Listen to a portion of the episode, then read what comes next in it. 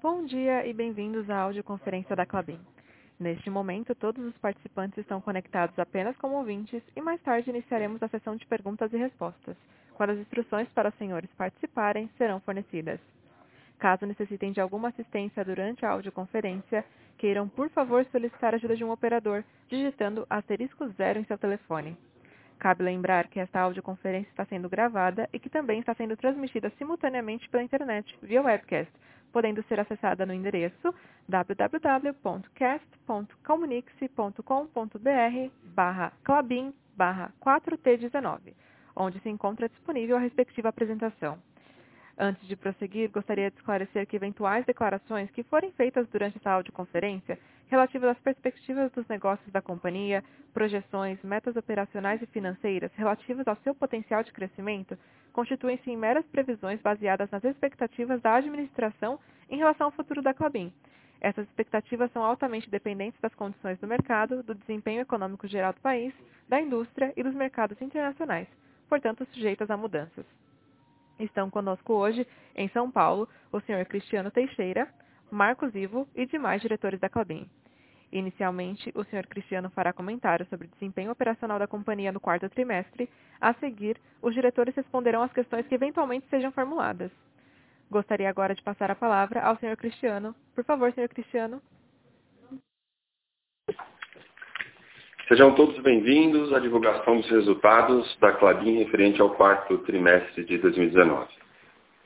Queria começar trazendo a lembrança do Clabin Day em novembro, Muitos de vocês participaram presencialmente e depois milhares visualizaram pelo YouTube, quando eu disse que a Clabin estava num ritmo forte de expedição de embalagens, em especial as embalagens de papelão do lado. O cenário que eu comentei na ocasião se refletiu nos resultados deste quarto trimestre.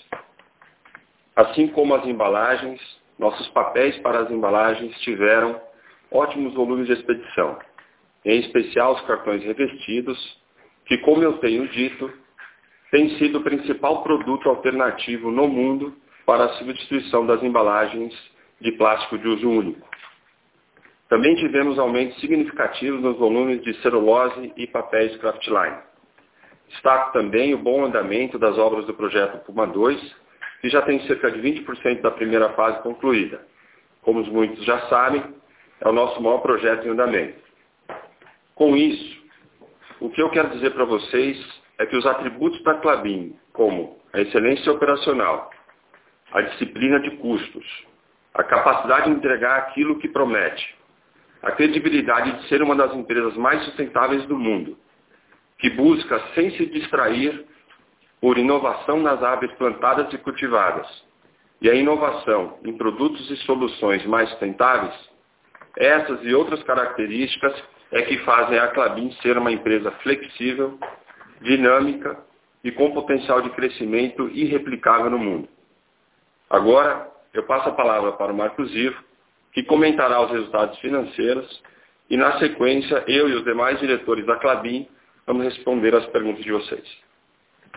Obrigado, Cristiano. Bom dia a todos. Obrigado por acompanhar o call da Clabin. O último trimestre do ano foi marcado pelo bom desempenho operacional de todas as unidades da companhia, resultando em forte volume de produção, vendas e custos em bom patamar, e também pela consolidação do processo de alongamento da dívida da companhia. Entre os principais destaques, menciono a receita líquida de embalagens, que atingiu 788 milhões de reais no trimestre, crescimento de 9% na comparação anual, o bom desempenho operacional das unidades, que refletiu no custo caixa por tonelada total, que teve redução de 2% quando comparado com o igual período de 2018. E o prazo médio da dívida, que aumentou de 4 anos em 2018 para 8 anos ao final de 2019. Na página 3, o volume de vendas total atingiu 927 mil toneladas no quarto trimestre de 2019, crescimento de 8% em relação a igual período de 2018. Vale destacar que o crescimento ocorreu de forma disseminada em todas as linhas de negócios da Clabin. A receita líquida no trimestre foi de 2,7 bilhões de reais, redução de 3% quando comparado com o quarto trimestre de 2018. Essa queda é explicada pelo cenário desafiador de preços para celulose e craftliner, que foi parcialmente compensada pelo maior volume de vendas. A Clabin, mais uma vez, se valendo da sua flexibilidade de produtos e mercados, aumentou a participação das vendas no Brasil no trimestre, passando de 53% em 2018 para 59% em 2019. No quarto trimestre do ano, o EBITDA ajustado foi de 965 milhões de reais, com margem EBITDA de 36%. Na página 4, passo aos destaques das unidades de negócio. Antecipamos no call do terceiro trimestre a expectativa que teríamos uma forte expedição de celulose no último trimestre do ano, o que de fato se materializou. O volume de vendas de celulose foi de 435 mil toneladas no período, a maior expedição trimestral desde o início de produção da unidade de celulose em 2016. Destaco também o aumento da participação do mercado doméstico na composição de vendas da celulose, que representou 29% do volume de vendas no período. Esta evolução é parte da estratégia da distribuição após o término do acordo de fornecimento com a Suzano. Em função da queda do preço da celulose, a receita líquida do negócio celulose atingiu 893 milhões de reais, redução de 19% versus o mesmo período de 2018. Nos negócios de papéis e embalagens, o volume de vendas foi de 492 mil toneladas, representando forte crescimento de 9% versus igual período do ano anterior. A receita líquida desses negócios cresceu 12% na mesma base de comparação. Na página 5, a fábrica de celulose, que após a parada programada para a manutenção realizada em julho de 2019, seguiu operando em bom ritmo, atingindo o volume de produção no trimestre de 413 mil toneladas. Merece menção que no ano de 2019, o volume de produção alcançou 1.542 mil toneladas, aumento de 7% em relação a 2018, e acima da capacidade nominal da fábrica, que é de 1 milhão e 500 mil toneladas.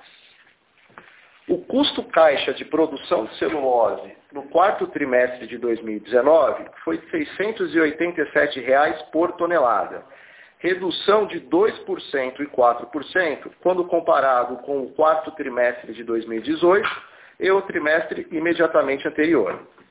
Em dólar, o custo caixa do trimestre foi de 167 dólares por tonelada, uma referência em nível global. Passando para a página 6, o mercado de cartões apresentou recuperação ao longo de 2019, refletido no aumento do volume de vendas a partir do segundo trimestre do ano. Essa recuperação se consolidou no último trimestre, conforme indicamos no call de resultados anterior. No quarto trimestre de 2019, o volume de cartões subiu 17% em relação ao igual período de 2018, atingindo 193 mil toneladas. O crescimento foi puxado principalmente por maiores vendas para o mercado externo, com alta de 35% na comparação anual. A receita líquida do negócio de cartões foi de 715 milhões no trimestre, aumento de 23% acima do registrado no quarto TRI de 2018. No ano, o crescimento do volume de vendas de cartões foi de 12% e da receita líquida de expressivos 19%. A Clabin realizou, desde 2018, importantes esforços em diversificação geográfica e implementação de novos produtos. Esses esforços se materializaram em resultados concretos ao longo do ano de 2019 e fundamentam boas expectativas para o ano de 2020. Com isso, encerro os destaques operacionais da Clabin e na página 7 apresento alguns destaques financeiros. A companhia encerrou 2019 com dívida líquida de 14,4 bilhões de reais, A redução verificada em comparação ao final de setembro é explicada principalmente pela variação cambial, que afeta a parcela da dívida denominada em dólar. A alavancagem financeira, medida pela relação dívida líquida EBITDA, encerrou o ano em 3,3 vezes. O mesmo indicador medido em dólares, que em nossa visão é o que melhor reflete a alavancagem da companhia, encerrou o ano em 3,2 vezes, mesmo nível do trimestre anterior. Na próxima página, temos o cronograma de amortização da dívida ao final do ano. O grande destaque nessa página é a evolução do prazo médio de vencimento da dívida. Há um ano atrás, o prazo era de quatro anos. Como resultado do trabalho de gestão da dívida feito ao longo do ano, o prazo médio encerrou 2019 em oito anos.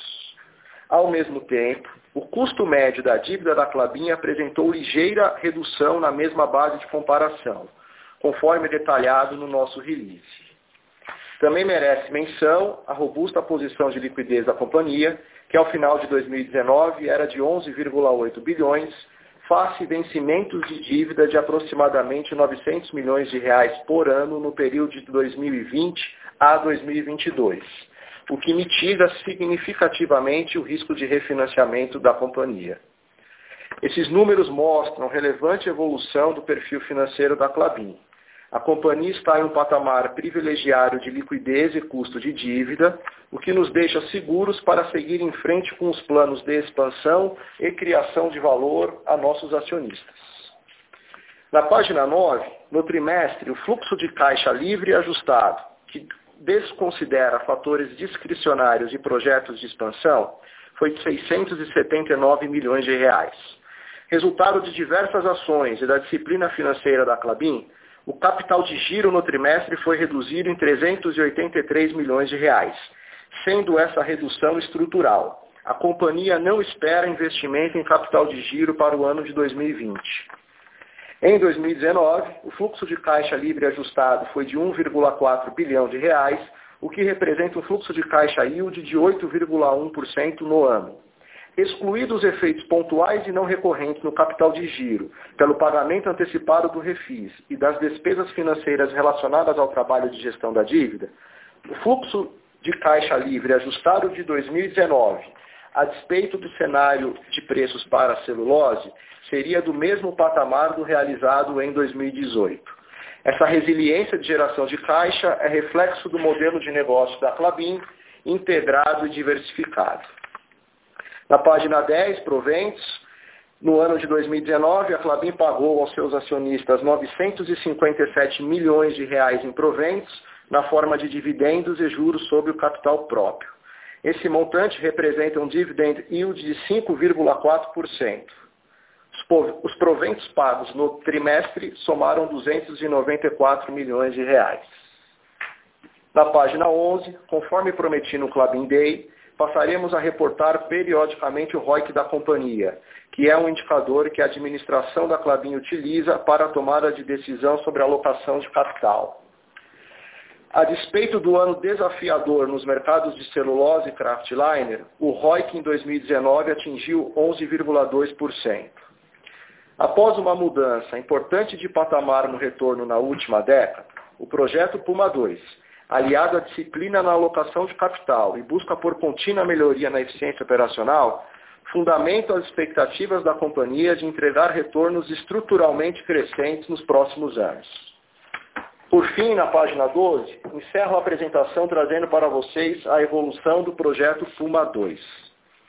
Em medição realizada no dia 26 de janeiro de 2020, o projeto atingiu 20% da obra referente à fase 1, em linha com o cronograma original do projeto. Sobre o CAPEX do Puma 2, no quarto trimestre de 2019, o desembolso foi de 554 milhões de reais. No acumulado do ano, o desembolso totalizou 1,3 bilhão de reais. Para 2020, o desembolso previsto para o Puma 2 é de aproximadamente 3,8 bilhões de reais. Agora o Cristiano, demais diretores e eu estamos à disposição para perguntas. Com licença, senhoras e senhores, iniciaremos a sessão de perguntas e respostas. Para fazer uma pergunta, digitem asterisco 1. Para retirar a pergunta da lista, digitem asterisco 2. A nossa primeira pergunta vem de Daniel Sasson, Itaú BBA. Obrigado, Cristiane e Marcos, pela apresentação. Bom dia a todos. A minha primeira pergunta, do lado de celulose, uh, gostaria de saber se vocês têm visto algum impacto uh, na demanda, nas conversas com clientes uh, nas últimas semanas, com a, a maior disseminação do, do, corona, do, coronavírus na China e, e eventuais preocupações em relação ao crescimento chinês. Acho que é um tema que os investidores estão, estão bastante atento, atentos. Ou, de repente, algum impacto na logística das papeleiras. A gente é, tem visto notícias aí é, de que tem sido um pouco mais difícil escoar a produção. Então, qualquer cor que vocês possam uh, nos dar em relação a esse, uh, a esse tema mais recente uh, ajudaria bastante. e a minha segunda pergunta em relação ao business de, de papel de vocês no Brasil, é, vocês aumentaram a participação do, de, de, papéis no MI, no mercado doméstico versus o, o, as vendas totais da empresa bastante em 2019. Né? Pelos, se a gente comparar aqui o business de conversão de caixas uh, com os dados da BPO, a gente vê que vocês ganharam market share ao longo de 2019. Então, uh, se vocês puderem comentar um pouquinho, se vocês ainda veem espaço para continuar aumentando essa integração e continuar ganhando market share no país, ou se vocês acham que de repente vocês já estão no nível, no nível uh, uh, adequado de, de market share. E aí, com essa melhora de, de, de, demanda no mercado doméstico que a gente tem visto na margem, como tem sido a implementação dos aumentos de preço de papel no mercado doméstico que vocês uh, têm tentado fazer aí ao longo das últimas semanas. É, seria isso do meu lado. Obrigado, pessoal. Obrigado, Daniel.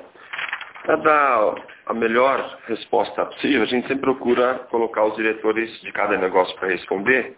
Então, a gente começa pela, pela celulose, o diretor comercial Soares vai comentar, e na sequência, ah, na sua pergunta sobre papéis e papelão do lado, a gente vai eh, fazer a resposta com dois diretores, o Flávio Deganucci e o Douglas Dalmas. Então, Soares, por favor. Bom dia, Daniel. Obrigado pela pergunta. É, o que a gente tem notado na, na, na celulose depois do, do, coronavírus, é, até aqui o que a gente viu de movimento de saída de carga de porco tem sido similar ao, a, todos os eventos de Ano Novo Chinês. Quer dizer, a gente nota, é natural que no Ano Novo Chinês as expedições diminuam.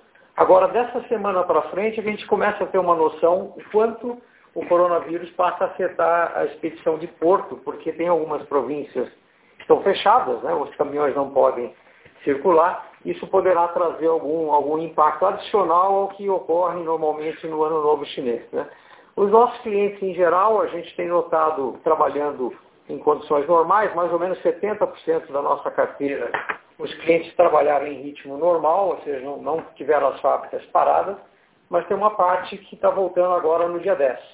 Então aí, geralmente são clientes menores, de menor porte talvez aí encontre alguma dificuldade de receber mercadoria nesse período. Né? Mas ainda não está claro. A gente nota uma diminuição na expedição, obviamente os portos estão trabalhando com pessoal reduzido, e a grande limitação de caminhões. Né? Quem pode usar barcaças ou trem continua tendo recebimento normal, mas quem precisa de caminhão tem, tem enfrentado problemas. Então a, a gente começa a ter uma clareza a partir da semana que vem onde é, a maioria dos tomadores de decisão estarão de volta. Hoje a gente tem, tem dificuldades em encontrar os, as pessoas que tomam decisões nas companhias. Né? Então, a semana que vem eu, que eu acho que a gente vai ter uma, uma ideia um pouco mais clara, além de um ano novo chinês normal, o que está afetando uh, essa, essa, o coronavírus nesse momento. Olá, Daniel. Obrigado. Aqui é Flávio, pelo negócio de papéis, Flávio Deganucci. É, de fato, a gente teve é, um bom desempenho no mercado interno. Dá para separar uh, o ano em dois pedaços. Claramente, a, retomada mais relevante foi na, no pedaço final do ano. Uh, e isso continua no começo de 2020. O crescimento que a gente imagina para o ano 2020, ele acompanha a taxa de crescimento do mercado. Então, uh, não muito além do que isso. Temos uma exceção, é a atuação da Clabin em mercados super específicos que hoje são beneficiados especialmente pela migração de, de outros tipos de embalagem para o nosso. Então, posso destacar aqui o nosso crescimento no mercado de copos, nosso crescimento no mercado de cartões uh, que são usados para embalar latas e garrafas, especialmente no mercado de cervejas, assim como o, nosso crescimento no mercado de cartões associados à barreira, especialmente para o mundo dos alimentos, alimentos frigorificados como exemplo. Aqui há um potencial de aumento de, de share da Clabin, uh, por termos produtos muito específicos e desenvolvidos para essas aplicações. Passo agora para o meu colega Douglas. Oi, Daniel. É, bom dia, Douglas. Obrigado pela pergunta. Uh, do lado de embalagens, o que a gente, nós não ganhamos market share no ano. Uh, se você acompanhar desde os primeiros trimestres do ano, a gente tem buscado ganho de rentabilidade, essa foi a nossa busca, e manter acompanhar o crescimento de mercado. Então, nos primeiros nove, nove meses do ano, o mercado foi mais moderado uh, e no último trimestre o crescimento foi forte. De uma maneira geral, em todos os setores, nós acompanhamos esse crescimento e conseguimos, uh, de fato, melhorar a rentabilidade. Associado a isso, nós tivemos também os novos produtos, novos mercados ajudando bastante nesse ganho de rentabilidade. Então, tanto do lado de caixa como do lado de sacos, uh, iniciativas que a gente vem há algum tempo já uh, plantando, a gente colhe frutos importantes. Do lado, exemplos são caixas, uh, mercado de frutas, mercado de e-commerce, lado de sacos, sacos de farinha, de café. Então, essas duas iniciativas feitas com que a gente ganhasse uh, margem, rentabilidade e o, o, aumento de preço acima da inflação fez a gente ganhar rentabilidade durante o ano. Mas o market share nós não tivemos. Obrigado, pessoal. Muito claro. A nossa próxima pergunta vem de Tiago Lofiego, Bradesco BBI. Oi, bom dia, obrigada. Na verdade, a Isabela aqui. É, eu tenho duas perguntas. Acho que primeiro só um follow-up da pergunta anterior. É, acho que sobre a dinâmica de preço na China, se vocês veem é, a possibilidade de algum, né, alguma ameaça à implementação do aumento de preço que vocês anunciaram recentemente na China. É, e também queria perguntar como está a situação de demanda de celulose na Europa, né? Acho que dada a greve da indústria na Finlândia, é, se vocês veem algum espaço para aumentar preço na região, é, apesar da situação na China, os estoques ainda elevados. E se vocês têm visto também, é, talvez, já alguma substituição de, de fibra longa por curta é, na região, dado o spread de preço. E a segunda pergunta é sobre o Puma 2. É, queria entender como tem evoluído a potencial decisão de mudar a segunda etapa do Puma 2, acho que a máquina 28, para uma máquina de cartão. É, se vocês tiverem algum update, é, seria ótimo. Muito obrigada. Obrigado, Isabela. Eu vou começar então aqui pelo Soares, ele falar um pouco mais para a gente de celulose, depois eu volto aí comentar um pouco da, da, do Puma 2. Bom dia, Isabela. Obrigado pela pergunta. É, com relação aos preços na China, né, o aumento que a gente anunciou de 20 dólares por tonelada, a gente conseguiu implementar parte desse aumento na, nessa primeira semana de fevereiro, tá, com alguns, alguns interlocutores que estavam é, operando, né? E parte do aumento ainda está em discussão. A gente tem, tem dificuldade de, encontrar é, decisores, como eu mencionei na pergunta anterior, mas a gente acredita que uma parte, uma parte do aumento a gente vai conseguir. Ah, não dá para estimar ainda se os 20 dólares, mas eu creio que vai ser alguma coisa entre 10 e 15 dólares, porque alguns clientes menores eh, com, nós estamos inclusive com dificuldade de, de, de ter uma, uma, locução ainda dentro do mês de dezembro, né? conseguir entregar e faturar com o preço novo. Eu diria que parte será implementado, mas ainda é cedo para dizer o quanto disso. A estimativa, no momento, é entre 10 e 15 dólares os 20 anunciados. Né? É, a sua outra pergunta em relação à, greve na, na, Finlândia né, e o que está afetando o mercado europeu, a gente nota, em geral, uma melhora na demanda dos nossos clientes, é, com, falando com clientes produtores de print and writing, de tissue, etc., é, uma, uma melhoria no humor em relação à demanda, e, por outro lado, alguma pressão já no, no, no lado de supply por conta da, da greve. Né? É, durante fevereiro, a gente praticamente na fibra curta não vê espaço para falar de aumento de preço, eventualmente para março vai se construindo um cenário aí que vai possibilitar eventualmente um anúncio de preço para a fibra curta, a, a, digamos ainda a, a, ser, a ser analisado nesse resto de, de fevereiro, e na fibra longa é onde está um pouco mais, digamos assim, mais adiantado. A, a Metz anunciou recentemente um aumento de 40 dólares. Vamos ver quanto disso será implementado ainda em fevereiro. Nossa, nossa decisão, o nosso volume de fibra longa na Europa não é grande, né? é um volume pequeno, é, mas ainda assim a gente está acompanhando. Provavelmente para março haverá algum espaço por conta da, da greve é, do lado da, da, da Finlândia. Né?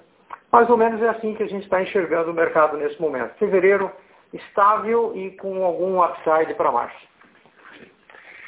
Isabela, aproveitar também fazer só uma complementação na, nessa resposta sobre a greve da Finlândia.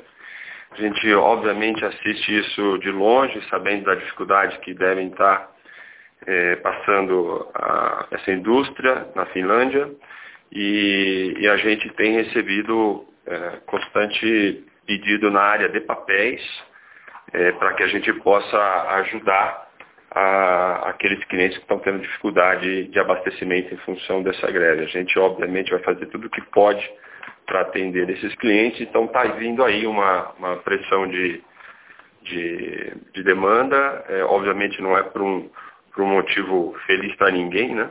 mas a gente vai estar tá atento para poder ajudar os clientes na medida que a gente conseguir. Tá?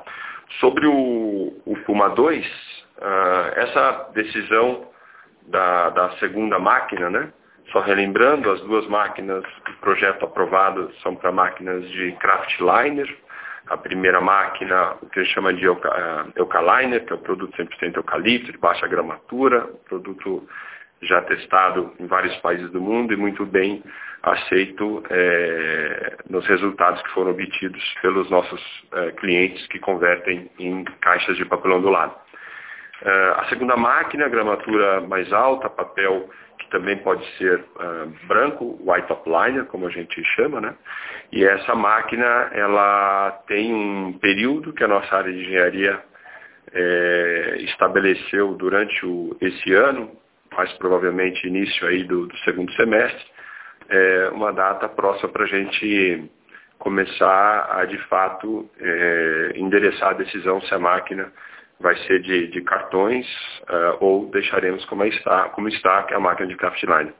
Essa discussão ela acontece dentro da Clabin de forma estratégica, avaliando é, as condições de mercado, tendências, etc. E assim que a gente tiver qualquer uh, cor é, sobre esse assunto, a gente terá prazer de compartilhar com vocês. Perfeito, muito claro. Muito obrigada.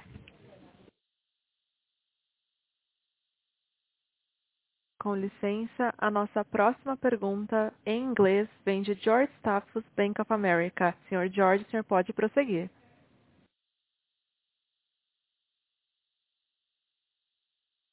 Thank you very much for taking my question. Uh, good morning, everybody. Uh, thank you for the details. Um, two questions for you. One on cost and fiber supply, uh, and the other on you know global paperboard and packaging markets.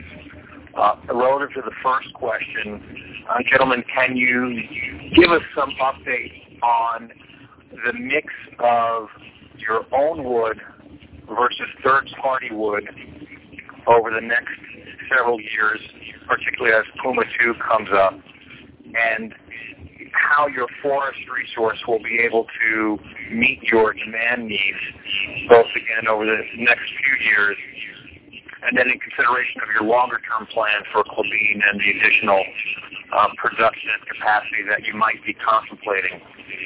Uh, the second question, can you talk to us about what we would call exit rates into the first quarter in terms of demand and pricing trends for coated board and craft liner, particularly as the global markets remain fairly mixed. Are you seeing any spillover of weakness in the global markets back to Brazil? Certainly from fourth quarter results, it doesn't look that way, but are you seeing any mixed trends in the first quarter? Thank you, and uh, good luck.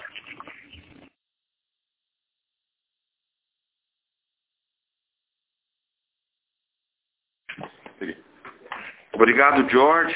Uh, a gente vai então uh, separar essa resposta para você, sendo a primeira sobre o custo da fibra e um pouco do, do mix de abastecimento com o Marcos Ivo. Uh, temos aqui também o nosso diretor florestal que está ao lado, Totti, que se necessário eh, também fará os seus comentários. Na sequência, uh, o Flávio Deganucci comenta sobre os, sobre os mercados. Jorge, obrigado pela pergunta. É, em relação ao mix de abastecimento entre madeira de terceiro e madeira própria, a Clabin vem comunicando ao mercado é, já há algum tempo que nós aumentamos a participação de terceiros no mix total de vendas, aproveitando boas oportunidades de madeiras de terceiro disponíveis, é, comprando essa madeira de terceiros e preservando madeira de, da Clabin para abastecimento do Puma 2. Esse aumento da participação de terceiros no mix da Clabin já aconteceu e isso já está refletido no nosso mix entre fibra própria e fibra de terceiro. Ou seja, esse aumento da participação de terceiro já está refletido no nosso custo. O cuidado é que entre trimestres, em função de estratégia de curtíssimo prazo da florestal, nós teremos alguma oscilação entre o mix próprio e o mix de terceiro. Porém, do ponto de vista estrutural, que é o que importa, nós já chegamos no nível muito próximo que a Clabin terá nos próximos anos, portanto, o custo que nós temos é o custo já estrutural. Tentando completar aí a, a resposta, quando olhamos especificamente o custo de produção da celulose, a expectativa da companhia para 2020 é que o custo caixa da celulose tenha o mesmo patamar do realizado em 2019, ajustado pela inflação brasileira. Vou passar para o Flávio, que complementará aí com a segunda resposta. Olá, Jorge. Vamos lá, separando os dois mercados, primeiro falar do mercado de cartões revestidos. É, esse mercado tem se olhado como um todo, um bom equilíbrio de oferta e demanda. Mas, no entanto, até voltando um pouco na minha primeira posição aqui, a Clabin explora uh, pedaços de mercado que crescem mais do que o mercado como um todo. Então, a gente se afasta em alguma medida do mercado de folding box boards e tem mercados de especialidades, como o mercado de alimentos líquidos, como o mercado que exige barreiras específicas, com o mercado que atua para embalagens de latas e garrafas. Então, esses mercados apresentam boa demanda e, e portanto, isso é, nos traz um certo otimismo de rentabilidade futura.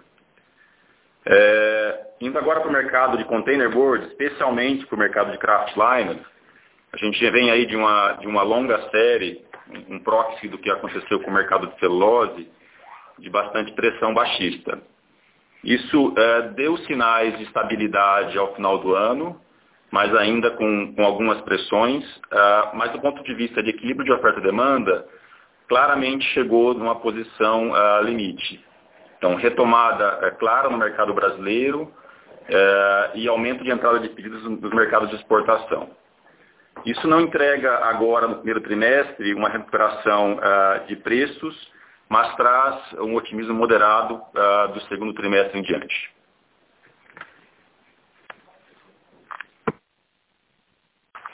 Thank you, Flavio.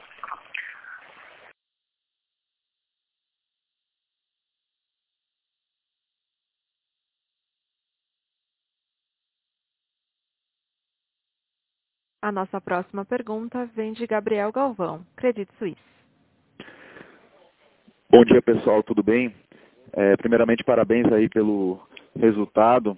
É, eu queria fazer um follow-up da primeira pergunta primeiro. É, queria saber um pouco do posicionamento estratégico da companhia para capturar esse possível crescimento aí ao longo de 2020 da economia brasileira. Se vocês, por exemplo, planejam integrar a Puma, né, fazer algum projeto Greenfield adicional de conversão ou até trabalhar para consolidação no setor. Não sei, desde 2018 a gente vê algumas notícias na mídia aí, por exemplo, que a IP estaria disposta a vender os ativos aqui no Brasil. Não sei se vocês consideram isso uma possibilidade. É, se vocês também puderem entrar em detalhes sobre a capacidade ociosa de vocês por segmento, é, também seria interessante. E aí a segunda pergunta sobre a estrutura de capital, É, queria saber se vocês têm algum plano adicional para desalavancar, caso a alavancagem de vocês aumente acima de cinco vezes a dívida líquida por EBITDA, né? Se vocês estariam considerando a venda de algum ativo, é, e se sim, quais, né? É, obrigado. Obrigado, Gabriel. Então, acho que começar pela, pela na minha avaliação aí, para tirar da frente esse, o primeiro tema, que é essa questão que você colocou de, de integração do Puma. Esse é um tema que a gente já debateu é, algumas vezes no passado. É, o Puma, eu vou, vou, classificar como Puma 1, ou seja, a fábrica atual de, de né?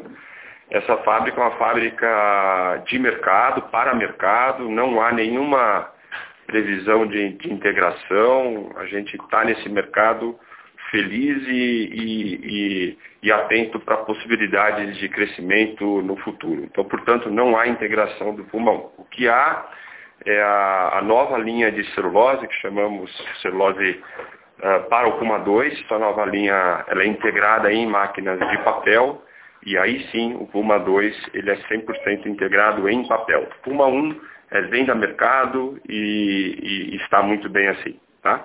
É, só complementando sobre então a economia brasileira, é, a gente está bastante atento é, sobre isso já há algum tempo, a gente se prepara bastante para isso, é, retomamos é, uma porção de atividades em algumas, em algumas das nossas plantas que estavam trabalhando com, com turno reduzido lá no, no, terceiro trimestre do ano passado, isso tudo voltou a pleno e a gente sente a, essa tendência que a gente enxergou no final do ano passado, ela tem se mantido por enquanto. Então, a gente continua com, a, com, com um desenho é, para atender essa, essa retomada de Brasil é, a gente está bastante confiante em relação a isso. A expedição de papelão do lado já o ano passado no Brasil é, é, um número recorde, são mais de 3 milhões e 600 mil toneladas de papelão do lado.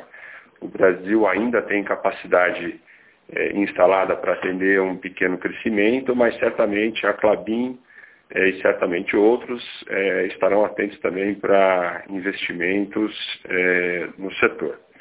Quanto à, consolidação, é, acho que é pouco mais do mesmo nisso. A Clabin tem obrigação de olhar qualquer ativo de papelão do lado no Brasil na, e eventualmente na América Latina. A gente está sempre olhando e atento à, à integração. Agora, Nesse momento não tem, obviamente a gente está num ciclo de investimento importante da empresa, é, não é, é simples é, é fazer um, um M&A nesse momento, bastante difícil, então, portanto, é, olhar a gente está olhando, mas as dificuldades são, são enormes é, para se garantir um M&A hoje. Gabriel, sobre Marcos Ivo falando sobre alavancagem, que sem dúvida é um indicador importante, mas nós sempre olhamos em conjunto a alavancagem com perfil de dívida e liquidez. Então, nesse momento, a Clabin tem o perfil mais longo de dívida da sua história. Nosso prazo médio de vencimento é de oito anos. A companhia conseguiu se aproveitar de boas janelas de mercado de capitais, Brasil, exterior, é, no ano passado e nesse ano também. Com isso, chegou nesse prazo médio de oito anos. Hoje nós temos uma robusta posição de liquidez que faz frente aos próximos cinco anos de vencimentos. E, em cima disso, nós temos o projeto Puma 2 já inteiro financiado. É, recursos que nós ainda não desembolsamos, mas que já estão contratados. Dessa forma, é, estamos aí seguros e com a estrutura de capital da companhia e não enxergamos nenhum cenário e que a companhia venha aí se ver em risco e que tenha que avaliar a venda de ativos. Ok, muito obrigado, pessoal. Com licença, a nossa próxima pergunta vem de Tiago G. a Goldman Sachs. Oi, bom dia a todos, obrigado pelas perguntas. Acho que eu vou começar já fazendo follow-up pela essa questão aí da, da dívida. É, agora a gente vai ter um aumento né, no, nos gastos de Puma 2, praticamente triplicando o que foi gasto em 2019. Acho que no, minha primeira parte seria qual seria a visão de vocês para geração de caixa esse ano, é, dado que a gente vai sair né, de um nível de celulose, de preço de celulose menor, fazendo o offset com esse gasto maior. Então, o que vocês estão imaginando de geração uh, de fluxo de caixa para esse ano? E, e, também nessa parte ainda financeira, uh, realmente teve uma extensão muito importante positiva né, na dívida da empresa. Eu estou mais curioso especificamente no número do quarto TRI, o, o gasto com despesa financeira foi muito reduzido. Uh, o que, que vocês teriam como guidance para ajudar a gente na modelagem, olhando agora próximos anos? Obrigado. Obrigado, Tiago. O Marcos Ribo vai, vai estruturar a resposta para você. Tiago, é, vou por partes aqui, se faltar algo você me lembra, tá? Então, primeiro, a companhia não dá guidance de geração de caixa. Naturalmente, a primeira linha do fluxo de caixa EBITDA depende de preço, depende de câmbio. É, cada um de, de vocês aí tem as suas projeções. O que eu comentei no Clabin Day é que algumas linhas do fluxo de caixa, claramente nós teremos melhorias em 2020 quando comparado com 2019. Uma delas é o CAPEX de manutenção da Clabin, que no Clabin Day nós inclusive especificamos o número. É, estamos enxergando aí esse CAPEX da Clabin ESIS excluído do desembolso do Puma 2 na casa dos 900 milhões de reais em 2020, que é menor do que o patamar de 2019. Eu também comentei no Clubin Day que a linha caixa de juros pagos, juros recebidos, estou falando de efeito caixa, em 2020 também será menor do que 2019, dado que o ano de 2019 essa linha foi afetada por esse trabalho de gestão da dívida, então tivemos lá despesas pontuais das emissões que fizemos. E mesmo no imposto de renda, que o planejamento da companhia é monetizar um montante maior de créditos em 2020. Tá? Então, a despeito de não darmos o guidance para a linha final do fluxo de caixa, essas três linhas a gente claramente enxerga aí melhorias no ano de 2020.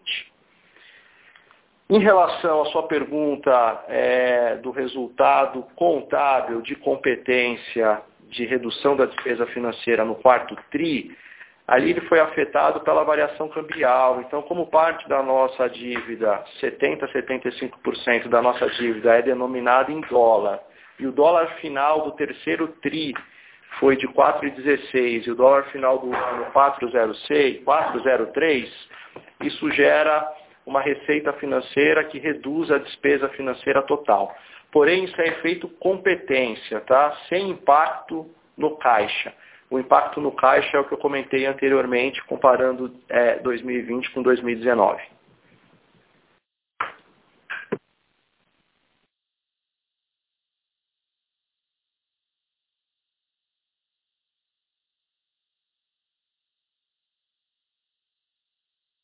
Com licença, a nossa próxima pergunta vem de Márcia Farid, Banco GP. Bom dia, obrigado a todos pela pergunta. Eu acho que a maioria das minhas perguntas já foram respondidas.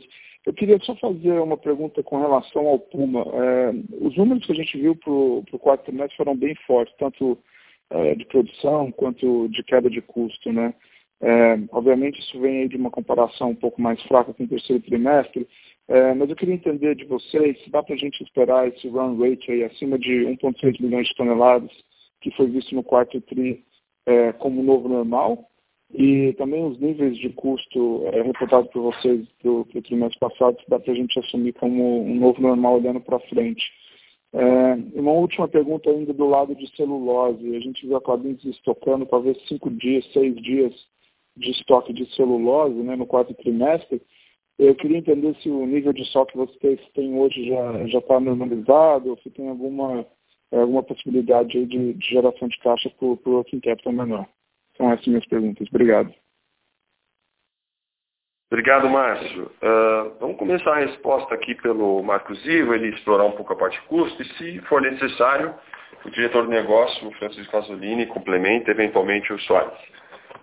Marcio, em relação ao custo caixa da celulose, nossa expectativa é que o custo em 2020 versus 2019, e aí eu estou falando sempre de custos anualizados, sem olhar trimestres, porque olhando trimestres nós temos sazonalidades de parada geral que mudam de data, algumas sazonalidades climáticas que afetam também madeira. Tá? Então a minha resposta aqui, para ser bem clara, é comparando o custo caixa por tonelada realizado no ano de 2019 versus a que a gente espera para 20, a gente espera o mesmo patamar de custo acrescido no máximo pela inflação brasileira.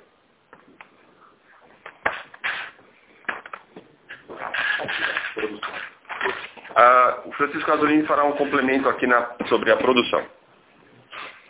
Bom dia a todos, bom dia Márcio, obrigado pela pergunta. Sobre o desempenho operacional da unidade Puma, ele segue forte, a gente espera que a produção esse ano siga o ritmo aí do último trimestre de 2019. Lembrando que no último trimestre de 2020 nós teremos uma parada geral é, de cerca de 12 dias, 11, 12 dias, e esse montante tem que ser descontado na projeção anual.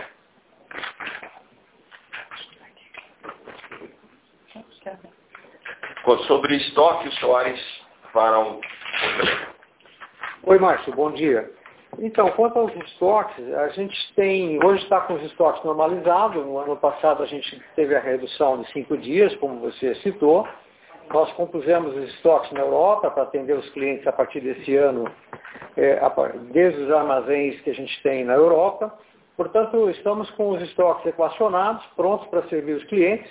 E o nosso nível de estoque hoje roda em torno de 15 a 17 dias, que é o nível normal de operação da Clabin para o volume que nós temos hoje de exportação. Certo, Soares, muito obrigado, Ivo, Chico e Cristiano. Com licença, a nossa próxima pergunta vem de Gabriela Cortes, Banco do Brasil. Oi, bom dia a todos, obrigada. É, a maioria das minhas perguntas também já foram respondidas, mas eu queria clarificar um ponto. Então, a estratégia é, para caixas de papelão para 2020 continua em termos de crescer mercado e focar em rentabilidade, queria confirmar. Uh, e com relação ao percentual de vendas de celulose no mercado interno, vocês têm trabalhado né, e aumentado esse percentual. Eu queria entender se vai manter essa estratégia também para 2020. E será que vocês conseguem dimensionar para a gente a diferença de margens entre é, esses produtos vendidos no mercado interno e no mercado externo? Só para a gente entender se talvez tenhamos aí um ganho de, de margem é, com esse aumento de, de vendas no mercado interno. E, por último, com relação ao liability management que vocês fizeram em 2019, ainda tem coisa para vir em 2020 ou vocês já acham que chegaram num nível ótimo? É isso. Obrigada, pessoal. Gabriela, eu só vou te pedir, por gentileza, para repetir uh, o início da sua última questão. Você fez três questões, uma sobre o papelão do lado, outra sobre o mix de celulose, e a terceira falhou, se você puder repetir, por favor. Ah, tá. É, a terceira é sobre liability management. Vocês já fizeram um trabalho é, bastante forte em 2019. Eu só queria saber se para 2020 ainda tem mais alguma coisa ou vocês já chegaram no nível ótimo que, que vocês gostariam. É isso. Ok, perfeito. Eu só queria fazer uma, uma, ressalva aqui, pedir desculpa por esse rodízio que a gente faz das respostas. acabo, não, só, não, quero confundir vocês, mas uh, o ideal aqui para a gente, a princípio, é deixar com que vocês ouçam a, as informações mais próximas possível aqui de quem está operando os mercados. Então, eu vou iniciar aqui pelo, pelo Douglas Dalmasi, uh, e na sequência a gente então passa pelo, pelo Soares e pelo, e pelo Marcos Vivo novamente. Oi, Gabriela, bom dia, Douglas, obrigado pela pergunta. É, nós vimos janeiro uh, em ritmo uh, bem parecido com o último trimestre do ano passado, Uh, e a gente deve acompanhar a nossa eh, estratégia do lado de volume do ano passado, que é acompanhar o crescimento de mercado, ou seja, sem ganho de share. Do lado da, de preços, uh, como ano passado a gente já teve uma forte recuperação acima da inflação, esse, esse ano a gente espera a recomposição da inflação, nos níveis de inflação, acompanhar uh, o que vai crescer a inflação durante o ano. O ganho de rentabilidade pode vir através do crescimento dos nichos de mercado, que são esses, todos esses novos mercados que eu citei, que nós falamos no Club Day, eh, e que a gente vem apostando bastante, que traz eh, eh, uma, um valor agregado maior para os produtos e uma rentabilidade melhor. bom dia, Gabriela. É o Soares. Eu vou te responder a pergunta do mercado interno de celulose.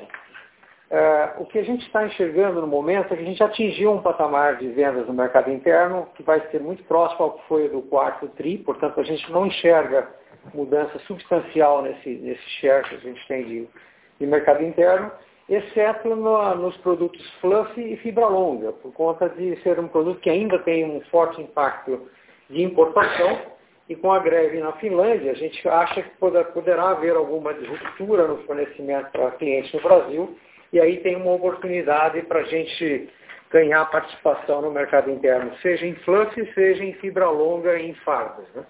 Mas em linhas gerais, na fibra curta a gente está, a gente não enxerga uma mudança substancial em relação ao, ao quarto tri.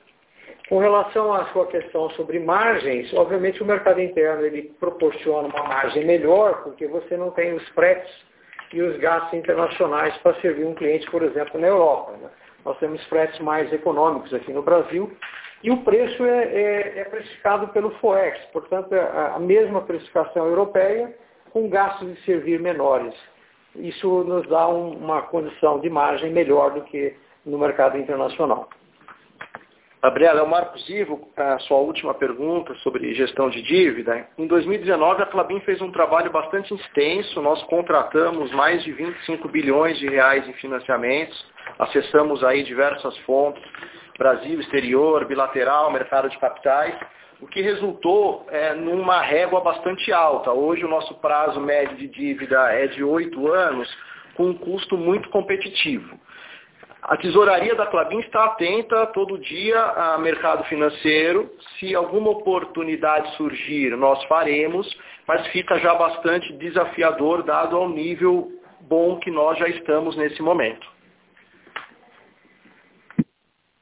Tá ótimo, obrigada.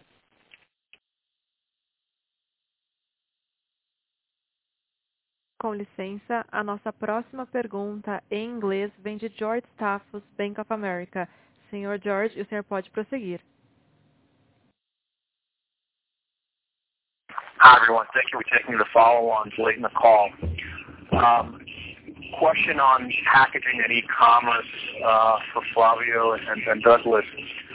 When we've seen e-commerce grow as a percentage of the market, we've seen a multiplier effect on box shipments.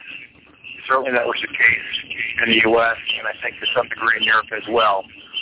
What would you estimate is the percentage of e-commerce right now in the Brazilian market as a percentage of the overall corrugated market? And do you have enough capacity in corrugated supply what would be an accelerating rate of box shipments if e-commerce really picks up in Brazil as it has elsewhere? Um, that's my primary question. And then secondly, could you update us on what might be your worst case leverage um, ratio uh, from where it was in prior presentations um, as we get through the, the Puma 2 uh, investment cycle. Thank you, and again, good luck in the quarter.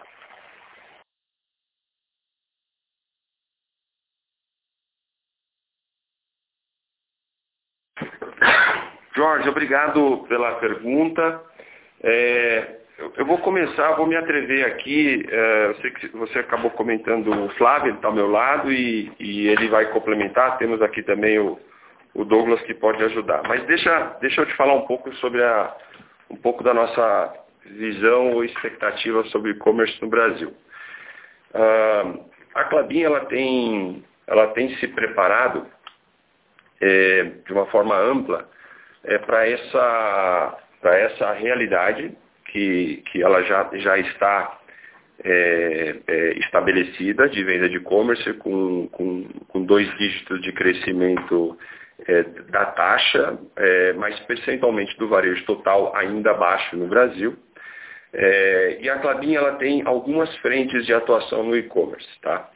Uh, obviamente, diretamente com os nossos uh, clientes, uh, eles mesmos estabelecem forma da gente, os grandes clientes, uma forma da gente abastecê-los uh, via o próprio site deles.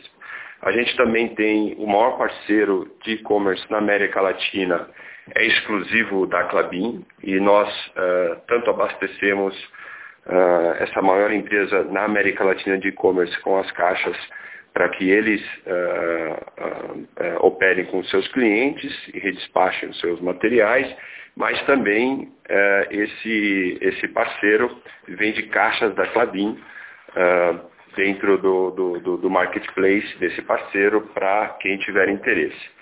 E existe ainda é, o que a gente chama de, de é, é o nosso, a nossa menina dos olhos, como a gente chama aqui, que é o Clubin for You, que é, uma, é um novo canal de vendas, aí sim, integralmente nosso, é, que foi uma, uma, uma aposta de sucesso, que quatro jovens saíram do Clabin, tutoriado pelo, pela, pelos nossos diretores da área de embalagem, para que criassem um canal de vendas e convido a todos para que acessem o site Clabin for You. É, e eu acho que ali a gente está mostrando o quanto a gente valoriza é, para onde vai esse, esse negócio no futuro.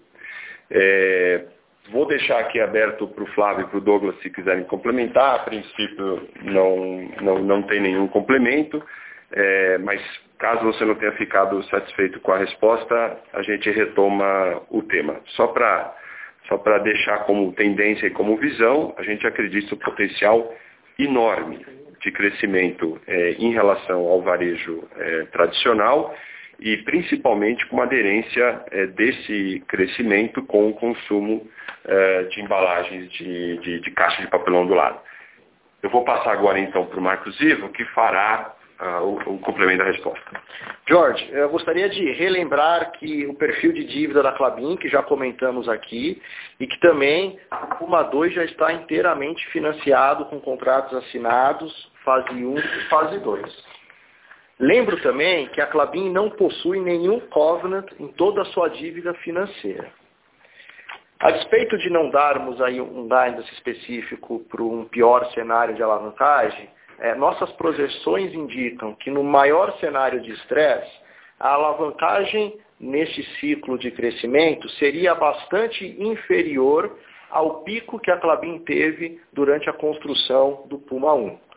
E também acreditamos que passaremos, baseado em nossas projeções, que passaremos por esse ciclo de investimento sem ter nenhum downgrade em nossas notas das agências de, de rating.